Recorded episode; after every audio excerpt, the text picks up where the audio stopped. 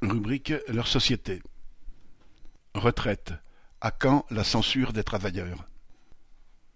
Lundi 12 juin, la motion de censure déposée par la gauche a recueilli 239 suffrages de députés, loin des 289 nécessaires pour faire tomber le gouvernement d'Elisabeth Borne.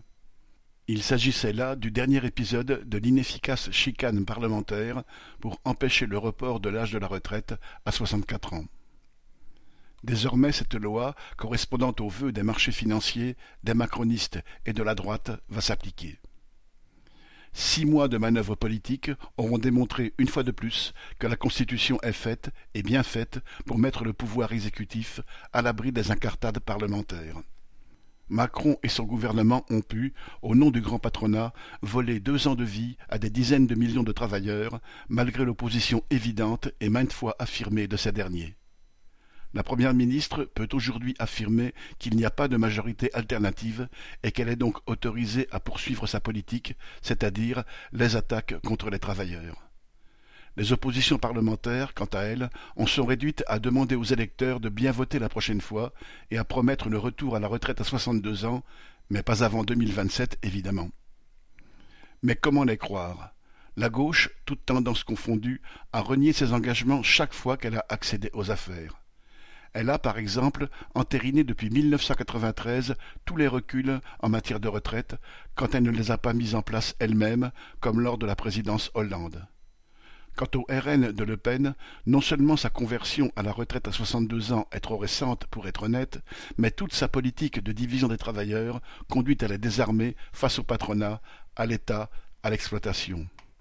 Si même sur un malentendu ou par un miracle improbable, un gouvernement élu proposait le retour au départ à 60 ou même à 62 ans, il y aurait loin de la coupe aux lèvres. Il lui faudrait réunir une majorité de députés, puis une majorité de sénateurs, et enfin avoir l'accord du Conseil constitutionnel. Cela ferait beaucoup, beaucoup trop s'agissant d'une loi qui irait à l'encontre des intérêts de ceux qui gouvernent en réalité, les grandes familles bourgeoises, détentrices de tous les médias, liées au sommet de l'appareil d'État, façonnant la société depuis des siècles.